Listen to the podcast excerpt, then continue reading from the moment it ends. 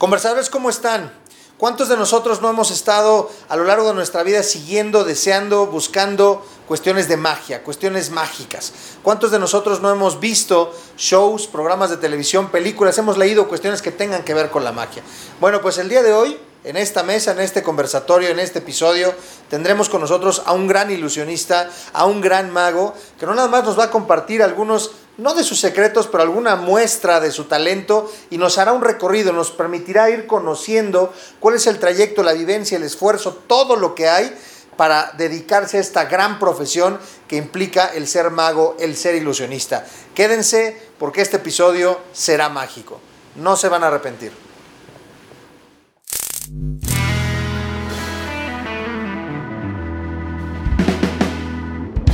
Esto es El Conversatorio con Luis García desde Mercado Casavieja, Metepec. Bienvenidos. ¿Qué tal conversadores? ¿Cómo están? Bienvenidos al episodio número 24. Eh, la verdad es que el día de hoy estamos muy emocionados, muy contentos, entusiasmados, curiosos, ansiosos. Eh, yo estoy seguro que todos ustedes en algún punto desde chiquitos, no sé las edades de, ustedes, conversadores, conversadoras, que nos estén viendo, que nos estén escuchando, pero desde chicos todos tenemos cierta fijación, cierta curiosidad, cierto, eh, eh, por todo esto que le llaman magia, por todo lo que es eh, la ilusión y por todas estas artes, ya sea por los truquitos de cartas que, que intentábamos hacer algunos de nosotros cuando estábamos chicos, o por aquellos que nos hacía el tío cuando estábamos más grandes y demás. Y el día de hoy vamos a hablar de magia, vamos a hablar de ilusión y para eso tenemos aquí en esta mesa, en este episodio, a un gran ilusionista eh, que la verdad, eh, dicho sea, primeramente es mi amigo, mi querido Jorge Luna. Jorge, bienvenido. Muchas gracias. Qué, qué gusto estar aquí contigo, amigo. Qué gusto estar aquí con toda la gente del conversatorio, todos los que nos ven, muchísimas gracias por seguir la transmisión. Y es un placer para mí venirles y platicarles un poco de quién soy y qué hago, ¿no? Qué padre, mi querido Jorge. Pues eh, vamos a empezar por el principio, como dicen por ahí en mi pueblo. Empecemos desde el principio. exacto, se asomó Tlalo, que entonces acércate el micrófono. Ya lo tengo ahí exactamente para que nos escuchen mejor, pero sí, está, está buenazo el clima, ¿eh? Está, está sabroso, está, está sabroso. Y en la mañana Iracheta dijo que iba a estar el día sol a pleno y mira nomás. Bueno, es que en el día sí estuvo y es de noche, entonces. Exactamente, tiene razón. No se equivocó. Eh, ¿Cómo empieza? O sea, todos en algún punto eh, la magia nos ha llamado la atención. yo me acuerdo perfecto cuando estaba yo niño, el mago Chen Kai. Claro. El mago Arizandi. El mago Frank. Claro. Y por supuesto Beto el Boticario, que no hacía magia. Dicen que, dicen, a ver, dicen que Beto el Boticario era muy buen mago, pero el personaje que le tocaba hacer en la carabina de Ambrosio era nada más hacerle la faramaya sin realmente hacer trucos de magia. Sí, bueno, en esa época, déjame contarte algo, estaba, por ejemplo, estaba muy de moda el Chavo del Ocho, sí. donde todos sus personajes eh, políticamente son incorrectos, ¿no? Ah, socialmente ahora son muy incorrectos, ¿no? O sea, el señor Barriga, a todos le trataban de encontrar como la parte graciosa en ese momento. Sí. La parte graciosa del mago siempre fue el mago que nunca hacía bien las cosas. Es correcto. El, mago que fallaba. Eh, a mí no me tocó nunca en la vida y, sí me tocó, lo conocí inclusive personalmente, nunca me tocó verlo hacer magia, Beto el Boticario. Pero sí me tocó ver su espectáculo de lo que hacía como de, sátira. El señor, eh, eh, mis respetos desde luego, en paz descanse, pero era como difícil, era como un tipo duro. Ok. Este, y era la época en la que los magos no salían debajo de las piedras como ahora. Ok. Ahora todos los que ven YouTube, o sea, una computadora, ves YouTube cinco minutos y ya eres mago, ¿no? Ok, qué bárbaro, esto está. Está increíble. Este sí es granizo. Ve la cara de los de allá. Ya lo que veo, están tan espantados, están espantados. Esperemos que no se nos caiga este, más el cielo o el techo, pero. Oye, ¿te acuerdas? También estaba el maguito Rodi. Por supuesto, que, es amigo mío. Este acá, ¿no? Es de Toluca. Él aquí en Toluca, saludos.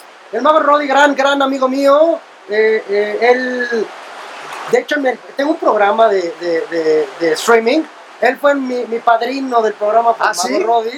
Ah, él es un buen tipo, me cae muy bien. Increíble ser humano y, y pues mago de, Yo creo que actualmente, de todas esas épocas, yo creo que él era, después de Chenkai, el más famoso por ser niño, ¿no? Sí, claro, y por el programa que era. Pero Arizandi también era un mago que, que jalaba mucho, ¿no? Sigue jalando mucho Arizandi. Saludos también a Arizandi. ¿Sigue el mago Arizandi trabajando? Claro, claro. También él tiene su programa de streaming ahorita. Ok. Donde presenta magia, donde presenta magos. Este, sí, bien, bien, bien. Eh, eh, solamente que Arizandi se enfocó, bueno, él estuvo muy pegado en el Canal 5, ¿no? Sí, sí, Él sí. era, era el mago de super vacaciones. Y Exactamente. entonces le dio mucho auge eso a él. Te digo, porque era una época bien complicada, era una época donde no había eh, internet. Bueno, sí, no. Entonces no había de dónde sacar la magia. Quien quería volverse mago no saben lo complicado que era. O sea, yo lo tuve que descubrir muy tarde porque no sabía ni siquiera a dónde acercarme para aprender magia. Ahí es donde yo quería llegar. Tenemos esas influencias, conocimos, y mira, como que pasó la nube rápido. Eh, conocimos, vimos esos magos, nos llamaba la atención la magia, sonaba el tema de la magia. ¿Cómo llega la magia a la vida de Jorge Luna? Ah, bueno, yo creo que a mi vida personal llegó desde niño. Siempre me gustó eh, eh, la magia como arte. Siempre tuve esa tendencia hacia las artes, porque obviamente la magia es un arte no reconocido en México. Culturalmente nos falta mucho aprendizaje sobre la magia, sobre el payaso, por ejemplo. Sí, claro. Nosotros nos hemos encargado, eso sí, como, como, como comunidad, de echarnos a perder el trabajo. Pero en realidad, si tú te remontas a 1900, los magos eran un individuo súper formal. O sea, no tienen encasillados con el frac y el sombrero de copa, Sí, porque era lo más elegante de la época y Sí, solamente claro. trabajaban en teatros o para reyes, Sí. para el abolengo, no había más. Y de ahí nos fuimos tirando a la función infantil y otras cosas. Muy respetable y son muy, es, es bueno el, el- el desarrollo de este arte. Pero generalmente la magia no hemos entendido que está hecha para adultos.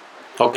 Partiendo de eso y que en realidad la magia es ciencia aplicada, muchísima ciencia aplicada, que es padrísimo, a mí siempre me gustó el arte, la pintura, la música, solamente que yo no tenía afinidad por ninguna rama en específico, porque Ok. no se me daba, ¿no? O sea, para ser cantante sí naces, para ser músico naces, porque si no tienes, por ejemplo, buen oído, lo básico para cantar es tener buen oído. Una persona que canta bonito es porque tiene oído privilegiado. Si yo quisiera cantar, aunque yo me, me, me adiestre en el tema, nunca voy a cantar bien. Porque mi oído no está hecho para eso. O sea, esa gente sí nace así. El mago no. Voy a hablar más fuerte ahorita entonces. El mago, sí, claro. el, mago, el mago nace del, del- de la creatividad, nace de- del, del ímpetu del ensayo. O sea, para ser mago, cualquiera puede ser mago. Dicen, es que yo no nací con esa habilidad, es que no tienes que hacer magia con cartas. O sea, hay ocho ramas de la magia, dedícate a otra. O sea, si realmente te gusta el arte de la magia, es todo ese ensayo. Ocho ramas de la magia. Ahorita preguntamos. Ahorita vamos, para- vamos para ese para- lado. para- sí, Y sí. entonces, a ti desde pequeño te gustaron las artes. ¿Y Siempre. cómo es el proceso? Yo a ti te conozco en la preparatoria, nos conocimos en la prepa Ajá, sí. y de ahí la prepa y la universidad. Eh, pero ¿en qué momento vienen los primeros acercamientos de, de Jorge con la, Con la con la magia, magia. con la ilusión? Fíjate que eso viene de un programa que se llama, se llamaba Los mejores magos del mundo desde Las Vegas, Ajá. desde el Caesars Palace, que era un programa que sacaban en Canal 5. en la- Sí. Una vez al año hacían dos o tres especiales que pasaban en Canal 5. Y yo con mi VHS a todo dar le ponía ahí para grabarlo, volver a verlo, volver a verlo, volver a verlo, porque me encantaba la magia. Pero no había libros, no había, o sea, la bibliografía imposible. Si no conocías a un mago que además te apadrinara, no había manera de entrar en el gremio. No Ok. hay invitaciones para los congresos, no hay invitaciones para las pláticas. No te revelan secretos, o sea, son celosos, son eran unos individuos así de Sí, claro, es mi truco porque eran además no muchos y competían sus propios trucos e ilusiones. No me la veas porque es la que hace mi show o lo que fuere, claro, ¿no? Claro, aunque anteriormente, cuando hablamos de hace 100 años, la magia era súper original. Había pocos magos, pero sí todos como que tenían lo suyo. Ahora no, ahora todos hacen exactamente lo mismo. Y entonces caímos ya en, un- en una, ni siquiera es una competencia, es una copiadera tremenda. Y perdón por lo que voy a decir, porque muchos me van a odiar. Si alguien lo ve que hace magia, me van a odiar. Pero no es ser mago, implica muchas cosas, no hacer trucos. Ok. Cuando eres truquero, o sea, ya te aprendiste un truco de YouTube, qué padre. Haces tres y ya eres mago, obviamente no. O sea, esto es una dedicación completa a las artes, al arte teatral, a la, a la expresión corporal, al- a la creatividad, a la ingeniería. o sea, son un chorro de cosas las que traemos atrás para poder hacer un espectáculo de magia. O sea, y, y conozco magos muy famosos, que no, tampoco voy a dar nombres, que son muy buenos para hacer un truquito en cámara, ¿no? Ajá, qué padre la, la, la postproducción padrísima, la edición padrísima, pero los llevas a un evento en vivo, no pueden estar una hora enfrente del público y entretenerlos. Es, Truenan. Tener un espectáculo como tal, un espectáculo bien formado, graficado, porque además tiene un porqué cada cosa. Cada claro, sus momentos, sus picos, todo. Así es, como cualquier, como si haces una conferencia. Claro. Esto es muy Sí, estudiado. claro. la gente que ve truquitos en, en, en, en YouTube, perdonen que lo diga, si eres truquero no eres mago. O sea, son cosas bien diferentes. O sea, el arte de la magia, la rama, las, las ramas de la magia son, es un arte completo. Ok. O sea, y, y estas personalidades que tú mencionabas hace rato, por ejemplo, o sea, Chen Kai era un individuo que se respetaba en todo el mundo. Sí. O sea, él hacía magia, su fuerte era la magia con palomas y el ilusionismo. Sí, estaba muy fuerte. En magia con palomas era brutal, el cuate hacía todo perfecto, todo el mundo le copiaba, los magos de la, los grandes magos en Las Vegas ocupaban sus sistemas y hoy en día se siguen ocupando los sistemas de, De Chen Chen Kai Kai. para magia con palomas. Wow. Chen Kai fue un- una punta de lanza, fue la arista, la punta completa de la magia con palomas. Claro, de atrás de él venía alguien que se llamaba Channing Pollock, Ok. que él eh, tenía muchas cosas que él inventó, las perfeccionó Chen Kai. Pero, pero quitando a, a Channing Pollock, Chen Kai es como el non plus ultra de la magia con palomas, que es de las ramas más difíciles que tiene la magia. Esa es una de las ramas. Magia Mm. con palomas. Sí, la magia, la magia con, con palomas. Ok. Es- es- estamos muy encasillados, pero en realidad es porque la magia es bien complicada. O sea, hacer magia con palomas es dificilísimo. Cuando tú ves a un mago que saca la pañoleta y saca una paloma, no tienes idea de lo complicado que es. No, El sistema de ingeniería con el que haces que esta ilusión se cree, no es una cosa bella. O sea, estás hablando de un conjunto de cosas. Si te digo cuando lo ves de atrás, es por ingeniería. Y está increíble. Y aparte eso suma el ensayo, porque la magia tiene que ser invisible. sí, claro. Sea, el momento de la magia es invisible. Si tu técnica es perfecta es porque no se vio. Nadie te va a aplaudir la, la técnica con la cual estuviste seis meses trabajando. Eso te iba a preguntar más adelante. ¿Cuántas horas le dedicas? Pero a ver, quiero que sigamos en ese proceso. Eh, decías, empezaste a ver ese programa en el Canal 5, lo grababas, lo veías, lo veías, lo veías. Eh, lo- lo- ¿qué ¿Con qué empezaste? ¿Con cartas, con monedas, con pañuelos? con ¿Cuándo empezaste? ¿Y empezaste eh, en tu casa, con amigos? ¿Cómo, cómo, cómo se empiezan esos primeros pininos, digamos? Claro, todos, todos, todos, todos, todos arrancan con una baraja. La baraja es el artículo más común para... para- En la casa de todos hay una baraja. ¿Española o americana? La cartomancia precisamente nace de ese principio, en que todos tienen, todos la conocen y era fácil de manipular y de adquirir. Ok. Todos, todos los magos, o sea, yo no conozco un solo mago que haya empezado con una ilusión grandota, ¿no? Porque son caras. Así David Copperfield desapareciendo a la, a la Estatua de la Libertad. Tuvo que pasar por aquí, tuvo que pasar por eh, eh, a cierta magia con palomas o, o con el conejito o con el globo que hace X. Todos vamos creciendo por ahí, pero donde nacemos es de la baraja. Yo estoy seguro que el 99% de los magos nacen Para no exagerar. aprendiendo un truco de cartas. Ahí nacemos todos. Yo pasé también por ahí. Y empezaste con las cartas, con los demás. ¿Te acuerdas del primer truco de cartas que hiciste a alguien? Sí, por supuesto. ¿No lo puedes hacer? Eh, Te puedo hacer algo mejor que el primer a truco. ver, a ver, a ver. Vamos a hacer uno, tenemos eh, ahí, ahí la... Para ir la- intercalando trucos Claro, claro, claro. Te voy a enseñar algo, ahí si me, si me regalas un, un acercamiento, poquito acercamiento nada más, para que veamos eh, eh, bien la- las cartas. Quiero que por favor estires tu mano, mi querido amigo. Ahí está perfecto, ahí, ahí lo tenemos maravilloso. Te voy a enseñar una carta, por ejemplo esta, que es un 10 de Corazones. corazones. Lo único que voy a hacer es muy sencillo, mira, ni siquiera lo pierdas de vista. A esta altura, ahí perfecta, te la voy a poner aquí, lo que quiero que hagas es que pongas tu otra mano encima y la tomes ahí con fuerza. Ya tenemos una carta ahí en sus manos, un 10 de corazones. Corazones. Pues 10 de corazones, tenemos, toma aquí arriba también, qué padre. Sí. Estoy- vamos a sacar una segunda carta, por ejemplo, un 10, digo un 3, Tres de, de picas. de picas, de espadas. Y lo único que vamos a hacer es bien sencillo, tenemos el 10 y el 3. Sí. No la abras. Con fuerza, sujétala. Y en automático No seas. se genera una teletransportación maravillosa. Si nunca abriste las manos, ¿por qué yo tengo el 10? ¿Y tú? ¿Por qué tienes No, el no, 3? no, no. Gírala, gírala. Giro. Muéstranos, claro. O sea, Y tú tienes el 3 de diamantes. Digo, de, de- de picas. Pero muéstrales, muéstrales. Este fue una de las primeras ilusiones que yo aprendí con cartas que me encantaba. Este, esta, esta, tiene, tiene mucho, no tiene mucho manches. tiempo, tiene mucho tiempo, pero el que la hizo famosa fue un mago, eh, el, el primer mago famoso callejero que existió, que realmente llevó a otro nivel la magia callejera, que se llama David Blaine. Wow. En su primer especial en, en, en- en, eh, para HBO, Ajá. él eh, presentaba cinco efectos, tres de cartas, este era uno de ellos. y A mí me encantaba, esas teletransportaciones me parecen maravillosas. No, pues verme la cara de. Si ya de por sí tengo cara de estúpido, ahora estoy peor. No sé qué, qué barbaridad. No, así es la magia, o sea, realmente no se requiere tanto equipo para poder hacer buena magia. Yo tengo amigos que se dedican nada más a las cartas y son buenazos, ¿no? Y entonces las primeras con las cartas. ¿Y a quiénes? Familiares, amigos. Eh, eh, cuando inicias en la magia, la magia es un arte tan raro que te vuelves... eh, como que quieres regalarte al público en cuanto descubres un truco de magia. Y entonces no conoces a nadie, pero todo donde vas, Sí. les hago un truco, te enseño algo, y como que te quieres llevar la atención a esa plática para hacerles magia. Y toda la noche les quieres hacer magia. O sea, llega el momento en el que todo el día es magia, magia, magia, magia. Así somos los magos, tenemos ese ímpetu por enseñar. Ok. Yo ya, a mí ya se me quitó hace muchos años. Yo ya de verdad, ¿eh? ya suena uno, ya soy más payaso. Te dicen, ¿puedes hacer algo? O sea, ahorita que No. te dije así de, ah, este güey. ya- No, no, vengo, vengo preparado porque venimos a un, a un- a un- a un programa, un streaming eh, eh, contigo, pero en realidad no, o sea, yo voy ya a una reunión social y a veces ya está, la gente siempre dice, es que es mago. ¿En serio? No. Hazme un truco, sí. Ajá, es que hazme un truco. Eh, tu- Tuvimos un episodio aquí, estuvieron eh, gente que se- son comediantes, se dedican al stand-up, ¿no?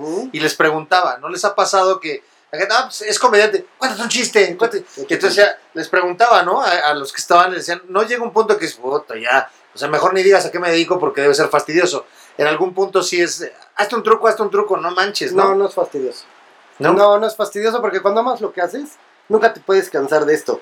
Solamente lo que ya lo que yo evito es, es desgastar el momento mágico que yo puedo llegar a tener con ellos. Ok. Entonces llega el momento en el que sí es correcto y lo haces y es maravilloso. Pero solamente en ese momento. Si tú lo haces cuando alguien te dice, oye, hazle el, el truco de la ceniza. Pues si ya te lo sabes, ya lo viste, pues hazlo tú. Exacto, o sea, no me los prevengas. exacto, sí, sí, sí. Sí, ya me expliqué. Sí, sí, claro. No porque el truco Samuel no lo quiera hacer, sino más bien ya les contaste el final. Yo hubo un spoiler de lo que vas a hacer, ya no lo hagas. Ajá. Y entonces, y la mayoría de la gente que hace magia, eso sí, siempre van preparados, ¿eh? Siempre traemos algo en la bolsa, yo ya no salgo con nada. A mí me dice, ¿pero no traes una baraja? No, nunca.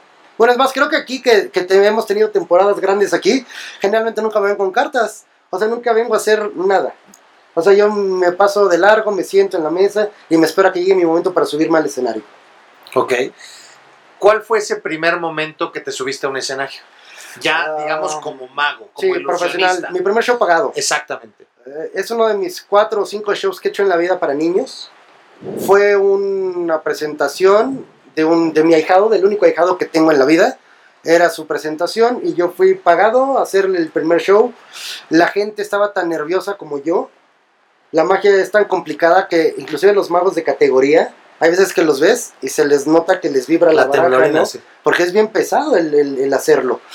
Y, y yo me acuerdo que temblaba un montón. Las cosas, dos cosas no me salieron, pero para nada. La gente eh, no sabía si llorar o aplaudirme.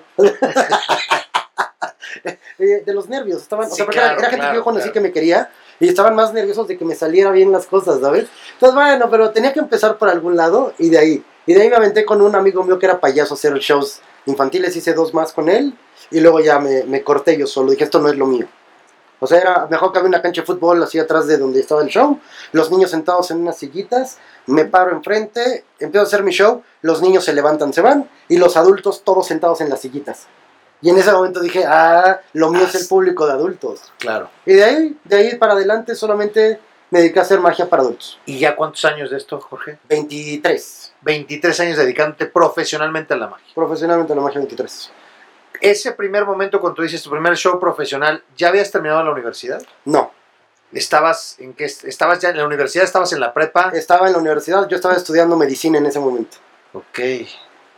O sea, apa- aparte del, del, de la- del desfase que tenemos tú y yo en años Sí. de conocernos en la prepa, yo todavía me atrasé un año porque ese año lo perdí. Porque, Porque estaba- fuiste a medicina. estuve estudiando medicina y no, no me fue mal. Pero yo ya tenía shows, yo ya tenía eventos. Y decía, a ver, ¿a No, pues, me voy a dedicar a los shows, no me puedo dedicar al- al- a, la medicina porque es mucho estudio. O sea, en anatomía, mejor el primer semestre en anatomía eran ocho horas diarias. no, sí, sí. Es una cosa brutal. Entonces dije, no, dedícate a lo. Mucha gente se queda por anatomía en medicina. Sí, claro, es el Y- primer filtro. Y entonces fuiste a derecho. Me fui- ¿Qué crees que? Pero además sí pasaba, anatomía la pasé. Que lo, lo mejor de todo éramos cinco los que pasamos, sí pasaba yo. Pero no, no quería tener ese desgaste tan importante queriéndome dedicar al show. Yo siempre me quise dedicar a esto. Entonces, siempre en mi mente, siempre me visualicé pobre pero bien feliz. ya nada más me falta ser feliz. la primera ya la logré. Esa ya la logré. Y con creces, decía un cuate. Oye, eh, cuéntanos eh, una, una, una anécdota. Bueno, ahorita nos platicaste este primer encuentro, nos platicaste inclusive esta otra donde se van los niños y se quedan los adultos.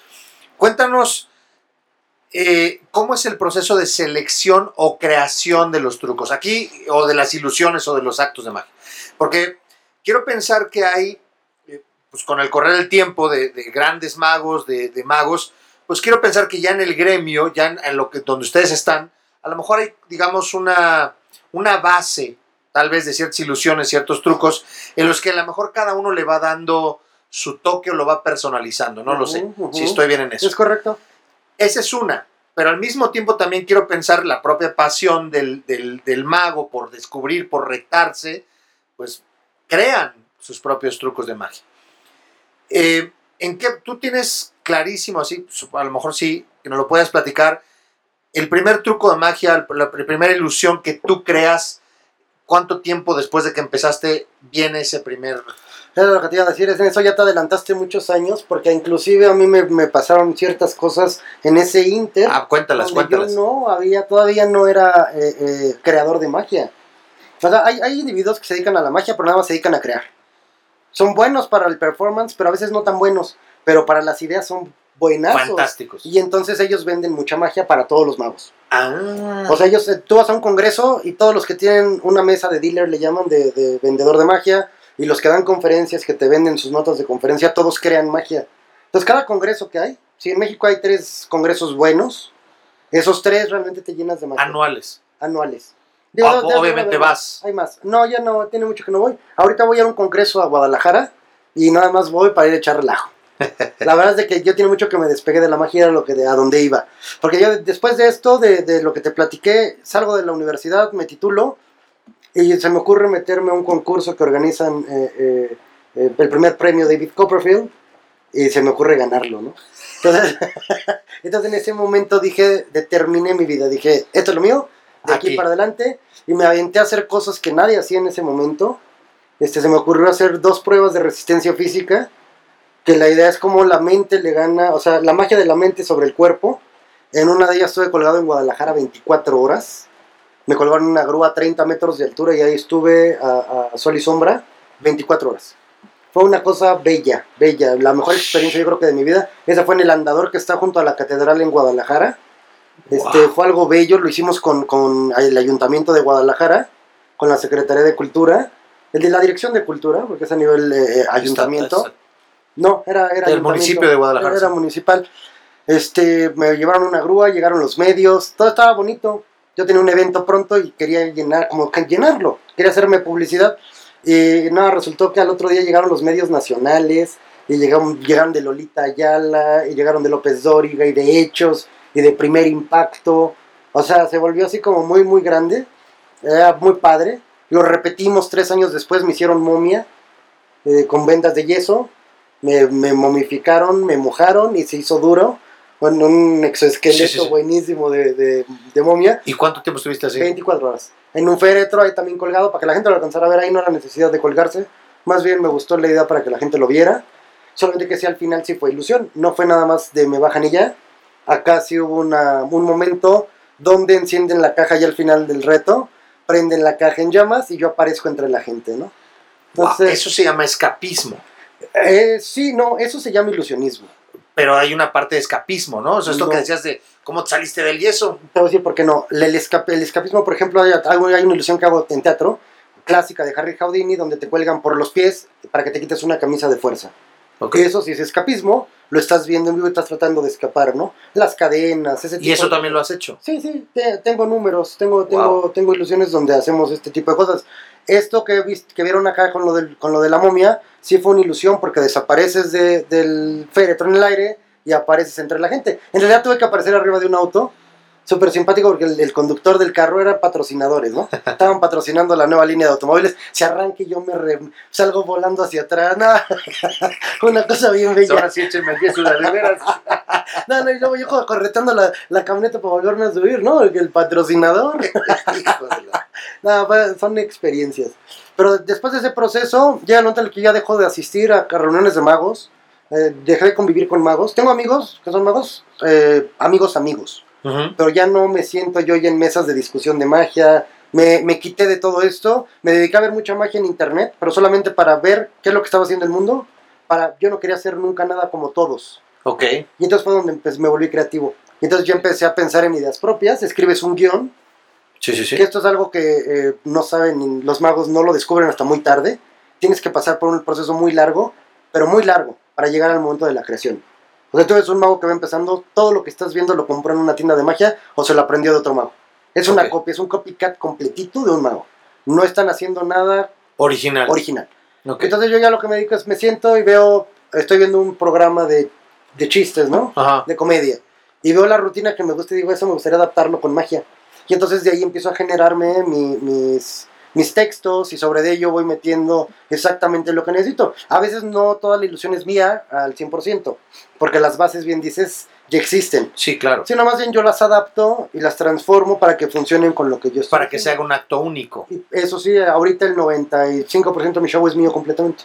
No se venden tiendas de magia, las historias no las vas a escuchar en otro lado, todo lo genero yo. Ok, eso está fantástico. Sí, sí, la verdad es que me, me encanta esa parte de la- del show ahora. Ah, tengo una ilusión para cerrar el- el- los shows, bueno, algunos shows, donde hacemos nevar de las manos. La plática es una historia de mi vida. Esta ilusión la he creado tres veces diferentes. O sea, tres veces he hecho el, el- aparato, el, aparato con el que funciona la ilusión. Ajá. Lo he hecho tres veces. Ahora está en mi versión mm, más resuelta. Ok. Por ejemplo, lo llegué a hacer sentado. Lo llegué- o sea, tenía ciertas, digo, variantes. Ahora, por ejemplo, esta versión es única en el mundo porque nadie lo hace de pie como lo hago yo. O sea, me gusta, me gusta la versión eh, y ya es parte de mí, ¿no? Oye, tú hablabas de que es un arte y que requiere, eso requiere ingeniería, requiere eh, este ma- manejo y dominio del escenario, eh, comunicación, comunicación corporal y demás. Me queda claro que mucho de esto puede ser que haya sido lírico contigo, es decir, que hayan sido talentos con los que tú naciste y a través del tiempo los pudiste ir explotando, pero en algún punto estudiaste, buscaste, te preparaste, tomaste cursos de este tipo de cosas, el dominio escénico, etcétera, etcétera. Sí, por supuesto, tomé clases de actuación, tomé clases de comedia, tomé clases, he ido a cursos de eh, eh, eh, expresión corporal. Eh, es- me estaba, estaba recordando ahorita un Sí. curso que tomé sobre colores, fíjate. Ok. eh, eh, que te hablan sobre las características de cada color y por qué, para meterlas al show, qué dicen tus manos. O sea, sí, he estudiado mucho, mucho. Y sí, eh, aunque gran parte puede ser lírico, porque todo lo que te enseñan, como en cualquier carrera, como en cualquier cosa, y tú lo sabes, abogado, Sí, sí, sí. estudias algo y sales y no tiene nada que ver con la realidad. ¿no? Bienvenido al mundo, sí, sí. Sí, yo me acuerdo que yo hacía unas demandas bien padres para los Si la universidad ganaba yo todos los juicios. Ajá, en la universidad de grados y sales y presentas tu demanda y se ríen de ti. Porque así no es, ¿no? Y sí, la verdad es de que eso lo vas aprendiendo eh, eh, Sobre la marcha. sobre la marcha. Igual en esto, te podrán decir muchas cosas, pero tú vas a ir tomando lo que más, lo que mejor te funcione eh, eh, durante tu trabajo, tu método de trabajo, ¿no? ¿Cuál ha sido el foro más amplio en el que te has presentado? De 65 mil personas para en el Zócalo del Distrito Federal, todavía era el Distrito Federal, un contrato que hicimos con gobierno, de, con el regente, con López Obrador, cuando él era regente. Ya era jefe de gobierno, ya era jefe. sí. Era jefe de gobierno y llevaban espectáculos gratuitos al Zócalo. Sí. Yo fui en una caravana, no fui solo, ¿eh? No, Sí, que sí. no crean que me fui a parar yo solo y ya llené, no. Era una caravana donde había música y había ciertas cosas. Yo fui el único eh, en mi rama Ajá. que tuvo su espectáculo. Hice de ahí una teletransportación en vivo porque yo llegué muy bueno para la venta. No, vamos a hacer una teletransportación del Zócalo al teatro, porque querían que trabajara también en el Teatro de la Ciudad, que son como Ajá. 10 cuadras. Sí. Lo hacemos en vivo, consíganse un remoto, un microondas para que lo hagamos en vivo en todas las pantallas que tienen en centro histórico y que en todo se vea. No, sí lo hacemos. Ahí fue donde dije sopas. Me dice, ¿cuánto? Pues así, pues vas. Y lo hicimos, nos fue muy bien, estuvo muy, muy bonito. Ahí está en YouTube, me pueden, ahorita doy mis redes sociales para que Sí, por sigan. favor. Ahí van a encontrar todo esto que es una maravilla. La verdad es que fue el espectáculo que más he disfrutado en mi vida. 65 mil. ¿El que menos gente has tenido? Dos. Dos personas. Dos personas, eh, fue una cena que me contrató ella para darle la sorpresa a él.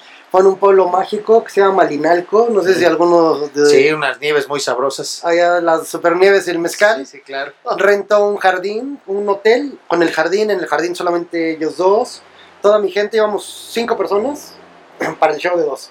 Y les tuve que poner hasta, hasta pasamontañas, todos vestidos de negro para que se escondieran en, en, en la oscuridad del, del jardín. Para Qué que no se, susto para el otro, te me van a secuestrar, cabrón. han de haber pensado, no, sí les avisé. La idea precisamente era que no se vieran, ¿no? Porque dos personas cenando y que tengas a cuatro o cinco alrededor, te sientes intimidado. Y si no me están haciendo así, pues no. Era, y era su momento, entonces no queríamos como que fuera pesado para ellos. solamente me veía yo y los demás atrás. El que manejaba el audio, estaba el audio atrás mejor de, un- de una jardinera. O sea, sí, estaba simpaticísimo, todo, todo bien simpático. Oye, a ver, ¿qué, qué- veo que traes ahí más cosas. Eh, Preséntanos ¿Qué- otra cosa. qué- Claro, vamos a Para ir hacer algo. intercalando. Me algún- parece maravilloso. Para ir haciendo otra ilusión. Ahora si me regalan así su, su toma, me voy a acercar un poco. Bueno, no, ahorita tú te acercas si quieres, para que lo vayamos presentando. Mi querido amigo, te voy a platicar algo que a mí me encanta.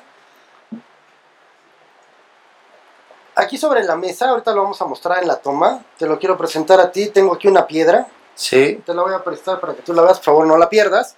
Esta piedra es, eh, asemeja a lo que nosotros consideramos como dureza, como permanencia, como, como un para siempre. Ok. Un diamante es una piedra que a pesar de que está generada igual que un grafito, un- una punta de lápiz que comúnmente utilizamos, aunque sus cadenas, su molécula en carbono es idéntica, esta sufrió temperatura, presión y tiempo, Sí. Que lo convirtió en lo que es. Esa dureza se genera a través de todos estos factores, para que la gente sepa que realmente cuando regalamos un diamante, lo que queremos regalar es algo que sea para siempre. Y entonces lo que vamos a hacer es muy sencillo, yo te platico esta historia, aquí lo voy a mostrar, mira, ya lo vemos, me parece que ahí ya se ve, sí, ¿verdad? Sí, está. Sí, se alcanza a ver. Lo que vamos a hacer es bien sencillo, te voy a platicar la historia de que yo llego a una tienda donde venden anillos de solitario, donde venden anillos de, de- para matrimonio, Ajá. Y el individuo revisa el anillo, lo regresa y se va. No le gustó, pero lo que no se dio cuenta la persona que atendía el- el- la barra ahí, el, mostrador, Sí. es que se llevó la piedra. Era lo, lo valioso. Sí, sí, claro, claro. Entonces yo cuando lo vi yo dije, yo lo quiero hacer, yo lo tengo que hacer, vamos a hacerlo. Y entonces me ingenié una, una idea, me di a la tarea de ingeniar algo para poder hacerlo eh, eh, a través de la magia. Eh, obviamente robar es, robar es malo, pero Sí. solamente es demostrativo, pero es parte de la plática. Entonces, ¿qué es lo que yo imaginé? Que ah, ahí se ve, ajá. Ajá, ¿lo tienes en la lengua? Imaginé que si yo lo podía llevar hasta mi boca el anillo para quitarle la piedra de la manera más rápida, podría.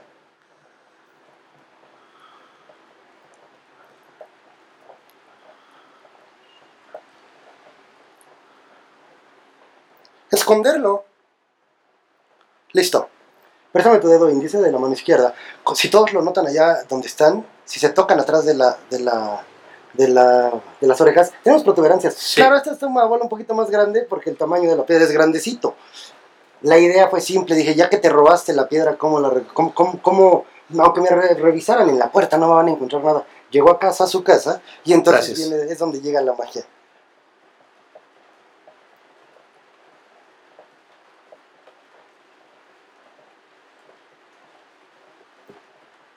Súper. Préstame tu dedo, amigo. El otro de la otra mano, el índice perfecto. Ahí se alcanza a ver perfecto, mira. Lo que quiero que vean es que su dedo, este es mi mano y este es su dedo. No trae nada en el dedo, No, es importante. Voy a acercar un poco la copa y de mi ojo con tu dedo No seas. y nuevamente la copa. ¿Sí se vale decir groserías? Yo Por no sabía. favor, no, no, no, no, no, pues aunque no lo quisiera decir. Cuando hago eso la gente aplaude, pero así déjenlo aquí en, en- en el foro, no pasa nada, no, no aplaudan, Wow. sorpréndanse.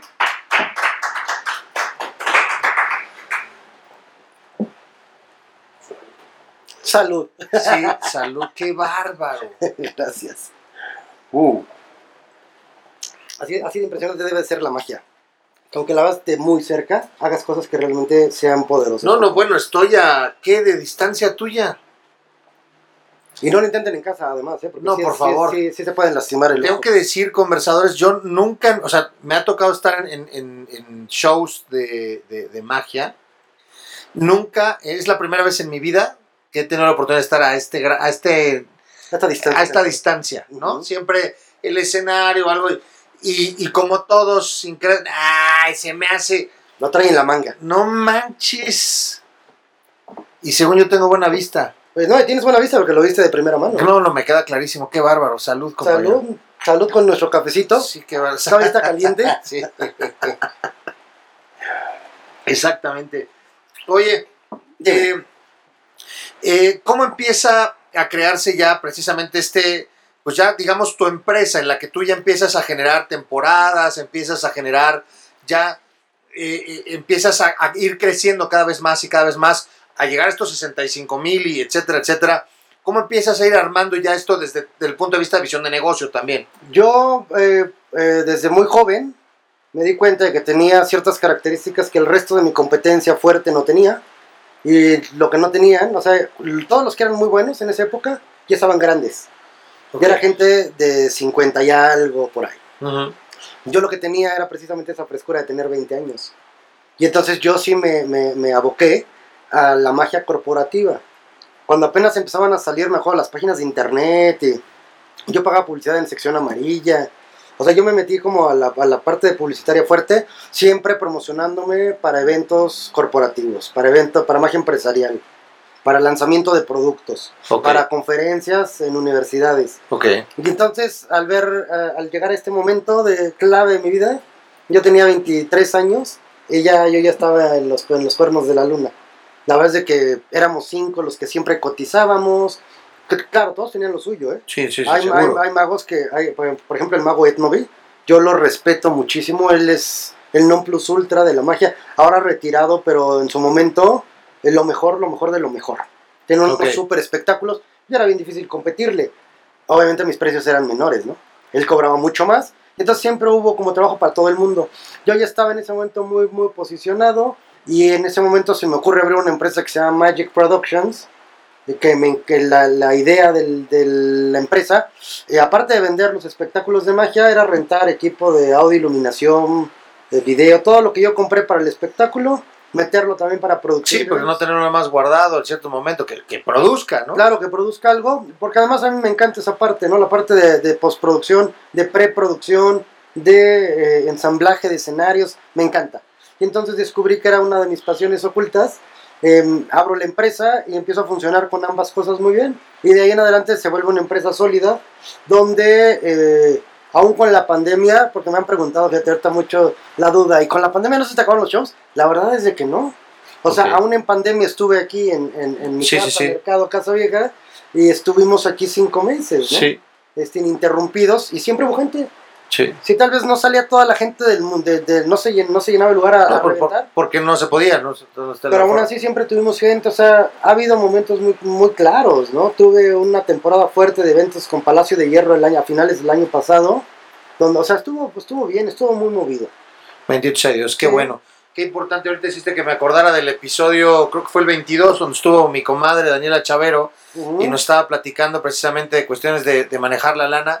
Y tú hiciste muy bien, si ya tenías esos activos, que eran esos bienes, muebles, pues vamos a ponerlos a que me genere lana, ¿no? Y Claro. estuvo buenísimo en ese Claro. sentido. ¿Cuál ha sido el reto más grande que te ha tocado desempeñar? Digo, o sea, ahorita ahorita acabas de decir estar colgado, este, estar 24 horas este, con enyesado, este... El de Guadalajara, colgado con un cable por la espalda, ese. No, no, no, no. O sea, de verdad no, no, no, no me gusta decir groserías, pero ese sí, de verdad no. Sin, sin progenitora. O sea, a las dos horas yo ya no sentía las piernas. No, y el frío, ¿qué tal en la noche? En la, en la tarde unas temperaturas desorbitadas, porque hace un solezazo, pero un solezazo que estaba, y en la noche un frío tremendo, y yo pues sin ropa, ¿no? Igual que como me subí, con una playerita. Ah, eso te iba a decir, sin ropa, o sea, te subiste así como... No, no, una playerita y un pantalón, pero al final del día se hacía mucho frío. Afortunadamente tuve gente las 24 horas apoyándome. Allá fueron 35 mil en el recorrido en vivo. Eso dicen los periódicos, ¿eh? Wow. Tuvimos un tránsito cerca de 35 mil que fueron a verme en vivo. Este, que fueron los que me ayudaron a... Yo traía un, un radio y ellos me hablaban. Palabras de ánimo y, y Sí, cosas. sí, claro. Que fueron los que me hicieron que me mantuviera. ¿Dormitaste en algún No, punto? No se puede. Cada dos horas tenían que subir a masajearme las piernas, digo que no las sentía. Retardé dos días en volver a sentir, a tener sensibilidad en las piernas. Wow. No lo volvería a hacer nunca en la vida. Ni se lo recomendaría a nadie, ¿eh? No, bueno, a mí créeme que tampoco me están dando muchas ganas como de hacerlo, pues, pero, Y lo, y pero lo- sí me parece algo y increíble. lo peor es que ensayé. O sea, no crees que fui y me subí. No, no, no, me queda clarísimo. O sea, sí, sí hay una preparación. Yo en bodega iba y me colgaba. Con el mismo arnés, me colgaban. Claro, no estabas a 30 metros de altura. Estabas a un metro del Y no eran las 24 horas, pero ¿cuánto tiempo estabas colgado en Eh, los, los fragmentos eran de tres horas, por ahí, y más o menos ibas previendo ciertas situaciones. Nunca, nunca imaginamos lo que pasó en vivo. Ah, no. No, no, cuando fue el momento en vivo, pasaba, pasó de todo, de todo. Yo llevaba dos días sin comer, obviamente, porque toda la pregunta del millón de dólares siempre fue, ¿y, y para ir al baño? Pues no vas al baño, no puedes ir al baño. Entonces, ¿qué haces? Pues vas y te hacen una limpieza estomacal en el hospital antes de irte. Cuando yo llego todavía no estaban listos los Bueno, permisos. eso para las heces, pero para la orina, o sea, no, estás a- en, en un sistema como esto, no vas tampoco a hacer pipí, nunca en la vida.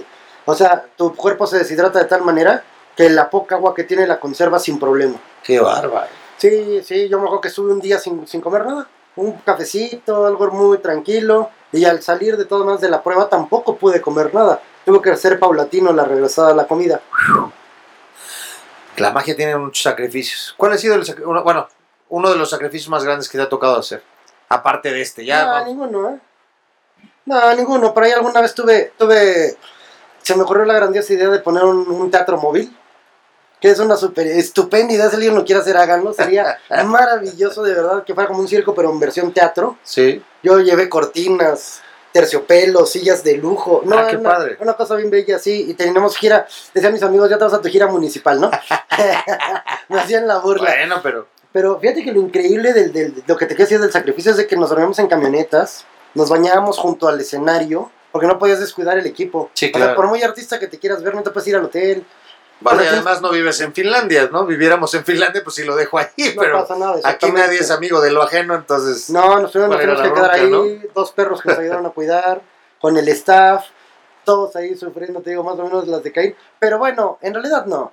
Yo lo disfruté muchísimo, yo me divertí muchísimo, eh, eh, no lo veo como sacrificio. Ah, hablabas de preparación, que estuviste te- te- te- tres horas y trámite y demás. En un proceso, digamos, normal, me queda claro que cada truco, cada ilusión tiene sus detalles, o sea, no podemos generalizar. Pero si pudiéramos tratar de sacar algún promedio, pensando sobre todo en que alguna con- conversadora, algún conversador eh, quisiera dedicarse a la magia, a la ilusión, eh, les- estamos hablando que le tiene que dedicar en promedio, porque todo es disciplina y constancia en la vida, me queda clarísimo. En promedio, ¿qué tienes que estarle dedicando para practicar tus trucos, tus ilusiones?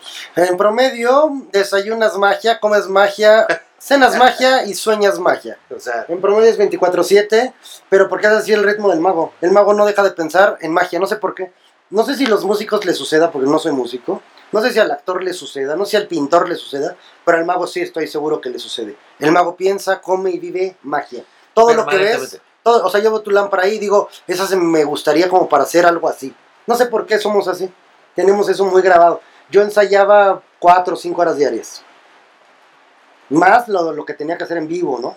Pero sí, de Wow. ensayo, cuatro o cinco. Ya no ensayo. y es que es ensayar, el, el, digamos, la ilusión per se, pero también tienes que ensayar, eh, pues, eh, lo que- vamos, el performance, ¿no? Hasta cómo te paras lo ensayas. Porque eso también es muy importante. Ah, Hubo, digamos que eh, me ha tocado ver algunas películas, ¿no? Como seguramente tú o otros, ustedes conversadores.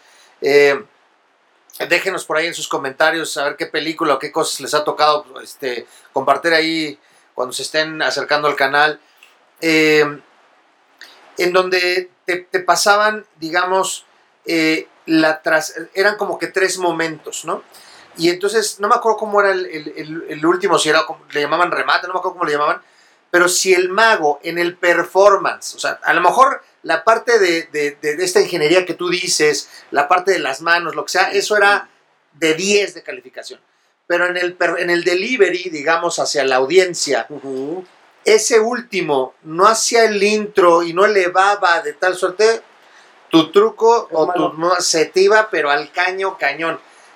De hecho, en la película le llamaban el prestigio. ese Exactamente, momento. es esa película. De hecho, la, la película se llama The Prestige. The Prestige es con Eh, Hugh Jackman y Christian Bale. Christian Bale, es correcto. Así es, el gran truco en México. Bueno, para, para nosotros. Muy buena película. truco, Muy buena. Donde muestran exactamente la pasión y el proceso, todo lo que tienes que perder para ser mago. Cañón, Y así funciona. cañón. Ya lo- Platícanos una experiencia, una anécdota en donde por el performance, o sea, ahora sí que la tenías, era tuya y la dejaste ir. Me ha pasado muchas veces, ¿eh? Me ha pasado muchas veces. Eh, eh, tengo historias donde eh, ensayé tanto para llegar a cometer el peor error de la vida durante el, durante el, el acto, en televisión. En televisión de eso que dices, y bueno, y esta es tu carta y no era, ¿no? O sea, en televisión nacional era una cosa horrible. O sea, sí, tuve muchos momentos en mi vida donde sí. Y tú, bueno, esta, y bueno, y total que... No, no, yo hubo hubieron dos momentos. Había una, una- mejor una ilusión. Por ahí la tengo en mis redes sociales, sí la, la, la volví a hacer. Donde levantas una mosca muerta, la pones sobre tu mano y le pasas la mano y la mosca de repente se gira y vuela. Entonces es una cosa muy bella. o sea, es el toque de, de- del Rey Midas para regresarle la vida. No me salió en televisión nacional. se quedó muerta. no, no, fue una cosa. Me pasé de DDT. Sí, no, fue una cosa bien bella donde no, no, no, no sé qué sucedió. Entonces sí, me han pasado ciertas cosas así, pero ha sido parte del proceso de aprendizaje para lo que soy hoy. y, y que el mismo performance te lleva a que en ese momento pues medio se improvisa y medio sigue, o sea, sigues hablando y sigue para, para no quedarte clavado ahí, porque también emocionalmente, si el mago se ancla en ese momento y es el primero del show, se fue tu show completo. De hecho, siempre sucede. O sea, ya no hay manera de regresar. Una vez que el mago se equivoca, ya no hay vuelta hacia atrás. No es me, no es me equivoqué en el acorde, me equivoqué en, en, en- en la tocadera, en la cantada. No. O sea, se te sale el gallito, pues le compones, ya la gente se le olvida. Aquí no. Una vez que ya no te sale el truco, ya no eres mago. Entonces, si está complicado, es bien difícil. Es bien O sea, lo que estás diciendo, si te entiendo bien, nada más para... Yo soy mago, soy ilusionista y voy a tener un show en donde voy a tener, no sé, siete ilusiones, por ejemplo. Si la primera ilusión fallé, ¿el show se fue al demonio? ¿No hay manera de salvarlo? No, ¿por qué no eres mago? Porque nosotros tenemos encasillada la idea de que el mago va a hacer cosas maravillosas. Si tú le ves el truco al mago, intuyes que los demás son trucos iguales. Aunque lo sabe la gente, porque es un arte. No, no está claro, pero, No puedes fallar. El mago tiene que ser perfecto. o sea, lo acabo de decir ahorita, este que hiciste de la carta y el del... O sea, nada más le hiciste así a la carta, yo nunca solté las manos. Imagínate ¿En si qué no, maldito momento si no hubiera pasó sucedido, no hubiera habido magia. ¿Sí me explicó? O sea, Sí. nos reímos y ya, pero ya no soy mago. Y esa es la, la virtud de la magia. La magia es un arte perfecto o no es. Wow, eso es contundente, es una muy buena frase. Y entonces nos preparamos para eso. Yo ya todas mis ilusiones, todo lo que yo genero ya es es, eh, a prueba de errores. Genero mis trucos pre- precisamente para evitar el error. Aunque no salga, no hay error. Y hay manera de componerlo, porque ensayamos los errores también. En un episodio aquí tuvimos a, a tres músicos. Ajá. Tuvimos a, a, a Toñito, tuvimos a Gerardo y tuvimos a Abraham Yacamán, Gerardo Salgado, este, Luis Antonio García, mi homónimo, este, y, y específicamente Luis Antonio García, que es eh, director de orquesta. Platicábamos en ese episodio y él decía, más bien decíamos, cómo eh, cuando está una persona humilde terrestre como un servidor en la sinfónica o viendo una presentación de esas, tú quedas asombrado y azorado. Terminas, el, el, el, director de orquesta agradece, todos se levantan, se van, y el director de orquesta le pone una de Dios de mi vida al del saxofón, al A del todos. clarinete, al del tal, y cómo y te quemaste, pero nosotros no nos damos cuenta. Sí, no lo vivimos. Eso también sucede. En el show, sí. O sea que nosotros no nos damos cuenta, pero tú sí, pues, ay, joder, la mañana estuvimos muy cerquita de que... Sí, pe- pero siempre pasa. Pero eso es lo que uno hace cuando ensayas. Si ensayas, aunque estés al- a- a ligero, Al filo. al filo, lo liberas. Pero eso es el ensayo. Pero es lo que te digo, exactamente. El saxofón te puede fallar y no pasó nada. La gente no lo, no lo vibró mal. Pero aquí yo estoy haciendo el primer truco y acuesto a la chica y le quito las sillas y la chica se azota. En ese momento ya no eres mago, ya no hay magia. En ese momento ya eres el hazme reír. Eres ya comediante. Eres comediante. Eres una burla de tu trabajo. Porque lo único que tenías que hacer es ensayar. Y ahora es más complicado porque pues con las redes sociales y con todo eso, No, y además es más complicado decir, ¿por qué? Porque gracias a las redes sociales y a YouTube y a este tipo de canales, de páginas, de websites que nos enseñan sobre magia, es un error ni siquiera hacerlo bien. O sea, aunque seas copycat, aunque seas eh, eh, la copia burda de alguien más, hazlo bien. O sea, vas a hacer siete efectos. Yo en, en mis shows genero nueve. ok, Nueve efectos por, por evento de una hora. ok. De eso, o sea, en serio, nueve.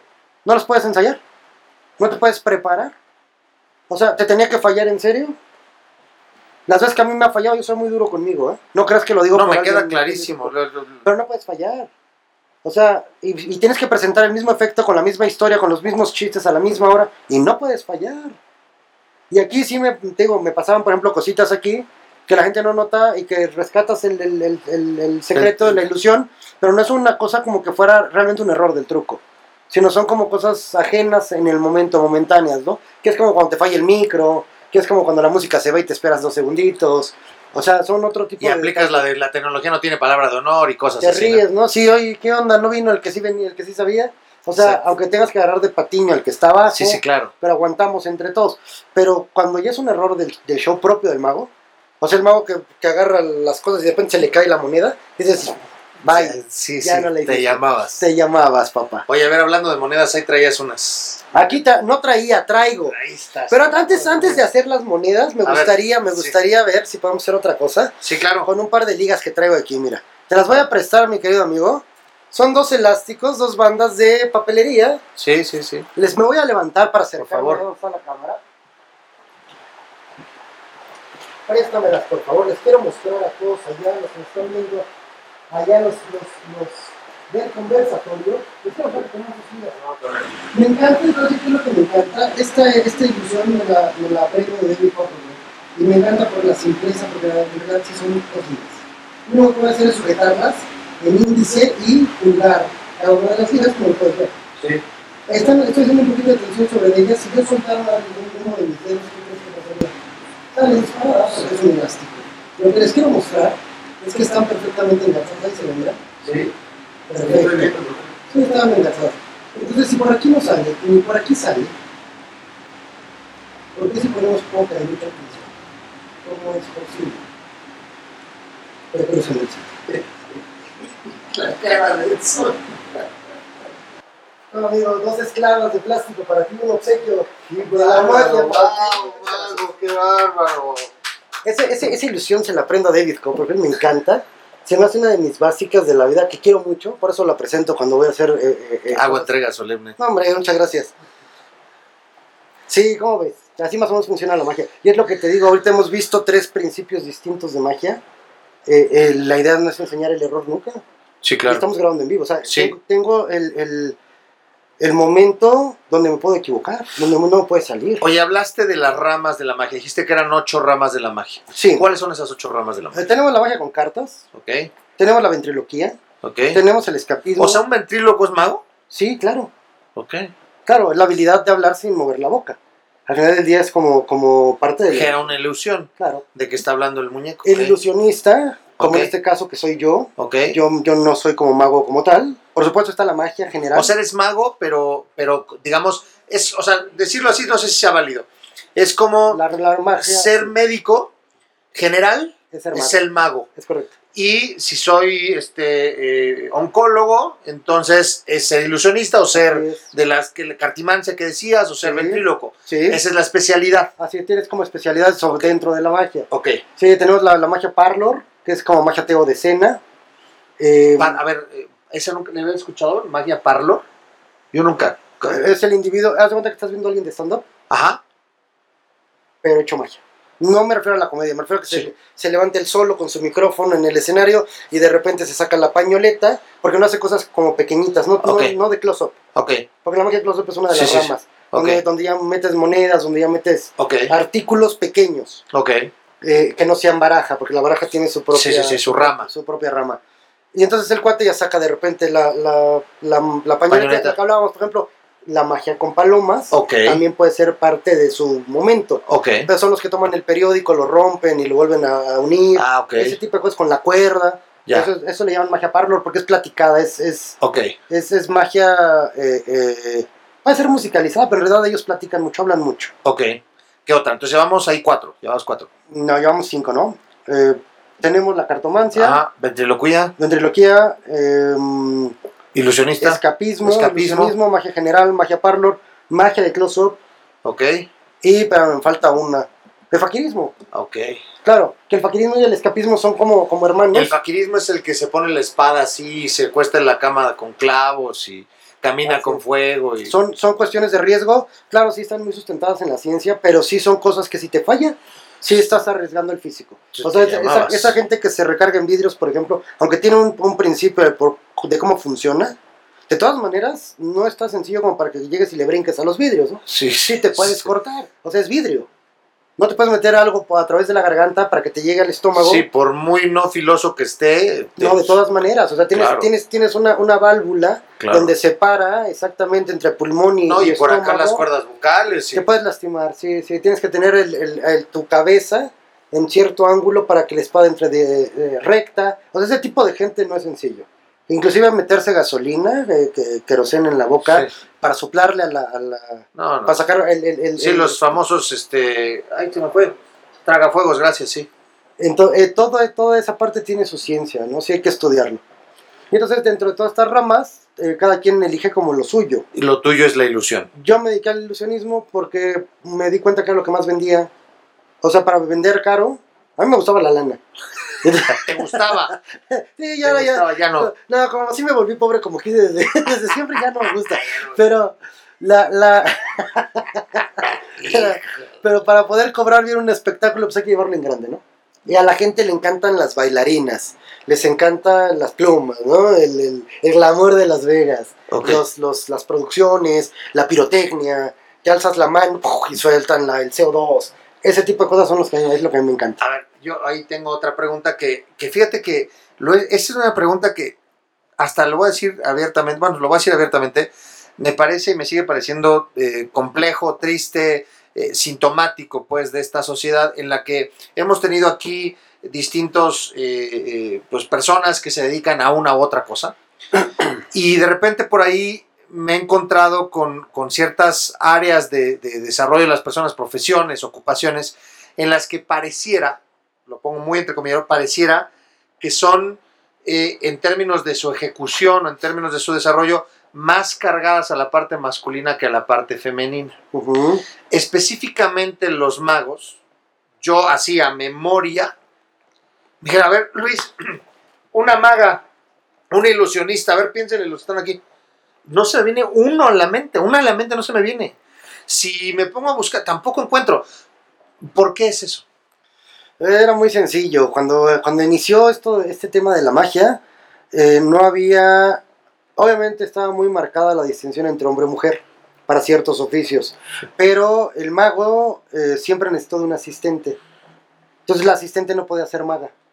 O sea, era una cuestión de línea de trabajo. En su momento. Y hoy por hoy no podríamos ser asistentes, por ejemplo. Hay muchas magas. En las, ¿Sí hay? En Las Vegas hay shows de magia de puras mujeres. En México. Es desleal, de hecho. Que haya magas es desleal para nosotros. Ok. Súper desleal. O sea, a pesar de que. Y no hablo de un tema de feminismo, ¿eh? Ni de No, no, no, machismo. no, no, no, no, no. es súper desleal, porque hasta yo cuando las veo tienen una gracia natural. O sea, si de por sí, si de por sí ver a un hombre que aparece cinco palomas de la nada, las mete en una jaula y de repente desaparece la jaula, dices, qué bonito. Pero cuando ves que lo hace una mujer, dices, qué brutal, o sea, Se ve bonito y hermoso y la gracia. ¿cómo lo superas? O sea, yo empresario, si yo tuviera toda la lana del mundo para yo rentar un espectáculo y me presentan, Contra, contrarias puras magas. por supuesto, ¿por qué voy a contratar a un hombre todo feo como yo cuando puedo ver una chulada que lo hace todo bonito? Y no es una cuestión tampoco de que quieras con ella, ¿eh? o sea, no es, no es, no es Sí, sí, sí, lo entiendo, lo entiendo. sino más bien son estéticas. Hay una, hay, hay una, había una maga que hacía eh, producción de palomas, pero salía y era eh, bailarina de ballet. Es esposa de un buen amigo mío mago, ilusionista también. Y ella producía palomas, pero salía con un tutú de plumas y salía en puntas, estética. Era una cosa bella. Entonces la ves y dices, ¿cómo, cómo superas eso? Sí, y sigue Jorge Luna y tú. no Entonces ya sí, ¿no? lo hubiera puesto antes. Sí, no manches, ¿no? Sí, Sí, prefiero ser telonero. Prefiero, sí, claro. No, es, es, es, es desleal ese tema. La mujer lo hace bien. Solamente que sí hay muchas cosas en la magia que la mujer no puede hacer. Ok. Y eso es otro tema. O sea, la mujer está, es perfecta para los espacios reducidos de las ilusiones, para los movimientos rápidos. Inclusive esta magia que decías que es hablada y que... Pues son, no, lo hacen bellísimo. De verdad que las magas son bellísimas. No, no, y conozco muchas y, y- y son Yo no conozco ninguna, te lo juro por mí. Ni en las fiestas infantiles, pues nunca he visto, eh, neta, nunca en mi vida he visto una, una maga. Hay, hay, hay- en México hay varias, en Puebla hay una, que son amigas mías de, de Facebook. Sí. Es más, ni siquiera nos llevamos, solamente nos seguimos. Pero hacen cosas bien bellas. O sea, de verdad ves que traes su antifaz y se quita el antifaz y lo convierte en paloma. Así. Es una cosa brutal. Y yo cuando los veo digo, Wow. aunque yo lo haga, me voy a ver bien ridículo. Entonces, o sea, bottom line, al final todo, sí hay magas. sí, por supuesto. Ok, ok. Y bien hecho. Lo digo porque seguramente nos están escuchando, nos están viendo conversadoras que puedan decir, oye, pues lo mío es la magia, pero pareciera que es un territorio masculino y No. pues no, no está No, chido tampoco esa no, parte. No, no, hay ilusionistas en Las Vegas mujeres con grandes ilusiones también perfectas, lo hacen bellísimo. Ok. Sí, no. No es un tema de hombres este. Dijiste que sí traes monedas, a ver. Sí, por ¿qué supuesto que sí traigo esas monedas. Vamos a hacer uno con monedas, me parece bien. Ahora vamos a necesitar que se nos acerque la cámara para este lado de acá.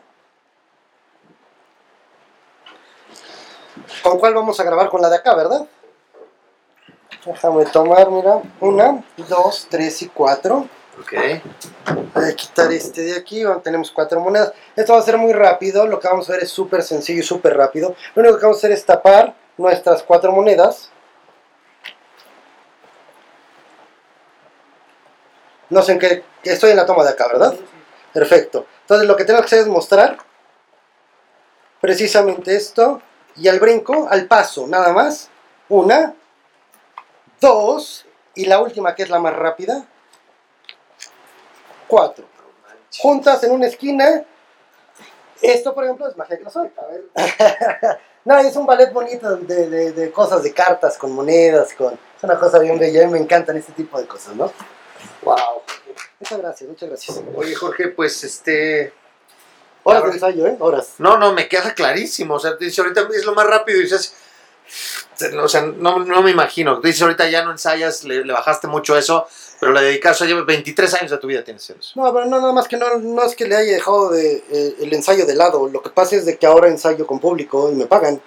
Está más padre. Está súper padre, sí. En, en los shows que tengo ya armados, meto una ilusión nueva y la voy practicando junto con la gente. Entonces, aunque no sea el, el truco central del show, sale, yo ya veo cuáles son las características que la gente pide, que si no les gustó, que les gustó y lo vas modificando hasta que ya te queda como parte del show. Buenísimo. Jorge, ¿dónde, ¿dónde vas a estar? ¿Qué sigue? O sea, la gente, los conversadores, estamos en agosto. Este, ¿Qué sigue? ¿Dónde te pueden encontrar? ¿Qué, qué temporadas vienen? Ok, ¿Qué ahorita, hay en agenda? en- en ahorita tu- tenemos en agenda, vamos a estar en un lugar que se llama Mercado Casa Vieja ya por ahí de noviembre, ya les avisaremos Excelente. las fechas para que nos visiten. Muy bien, Eh, aquí, aquí vamos a tener, vamos a aquí, casa. en la casa. Eh, probablemente, probablemente me pueda ir un par de meses a Acapulco. Está la posibilidad, solamente que tenemos reservas por lo del COVID. cierto. Hemos tenido pláticas y acercamientos para ir y que sí, que Para sí. hacer temporada por pero allá. espera, espera, sí, en hotelería. Ok. La hotelería es una buena rama de- del, del, del showbiz. Este, sí, se, se- hay mucho allá en, en playas, hay mucho trabajo para el espectáculo. Y eh, por ahí les tendré por ahí una sorpresita porque voy a tener un, un show eh, in- interesante, grande, teatral. Eh, todos recibirán sus, sus cortesías, por supuesto, para que me acompañen, porque en realidad va a ser un show de eh, eh, Jorge Luna y sus amigos Eso. y sus cuates nada más, donde quiero sacar algunas ilusiones que estoy generando, y ya ilusiones grandes, y no hay nada mejor que un teatro para eso, ¿no? Donde sí, Uh. donde quepamos. Entonces probablemente sea un teatro que está ahí, no les, no les digo exactamente en dónde, pero está ahí en Hidalgo y, y, y, este, y Pino Suárez, ¿qué es? No, y, Sor Juana, no, no, José Ortiz de Domínguez, ¿verdad? Exacto. Hay un lugar pequeñito, caben 350 y algo personas. Será suficiente para que podamos hacer ahí echar relajo. Espero que para diciembre lo podamos tener este, Primero Dios, así será. ya, ya listo. Y Sí, fuera claro. de eso, pues ahí donde quieran. Hay mucho trabajo, lamentablemente es que las fiestas privadas pues, no puedo invitar gente, ¿no? No, no, pues ahí sí, nada más los que están. Jorge, pues aquí van a aparecer tus redes sociales para que te ubiquen, para que conozcan tu trabajo, para que puedan ver esto que has estado platicando. Gracias. Eh, la verdad, yo quiero agradecerte porque soy, digo, no, no, a lo mejor no, no me considero tan fan en el sentido de que, que todo el tiempo estoy consumiendo magia, pero sí es algo que no me deja de asombrar. Me, me gusta mucho todo lo que tiene que ver con la magia.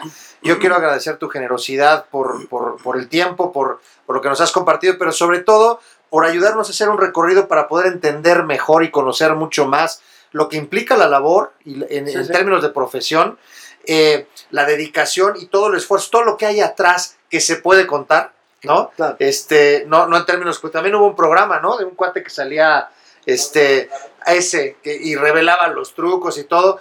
La verdad, yo vi un episodio de esos y lo dejé de ver porque dije, me está rompiendo la ilusión y yo sí quiero seguirme emocionando, ilusionando con todo lo que implica esta extraordinaria profesión a la que tú te dedicas. Jorge, qué gusto tenerte en el conversatorio. Muchísimas Muchas gracias. No, muchas gracias por la invitación. A tu público que nos sigue, que nos ve, muchísimas gracias por, por aventarse este recorrido conmigo, contigo y a ti por la invitación maravillosa. Muchísimas gracias, amigo. Pues aquí estamos para que nos sigan por Spotify, se suscriban al canal y sigan estas conversaciones y seguiremos adelante. Jorge, Claro un gusto, sí. como El siempre. gusto es mío. Que estén muy bien. hermano. Igualmente que estén muy bien ahí. Hasta la próxima, conversadores. Muchísimas gracias por habernos acompañado en esta conversación. Acuérdense de seguirnos en todas nuestras redes sociales para alimentar más futuras conversaciones. Si te gustó este video, no olvides darle like y suscribirte al canal. Hasta la próxima.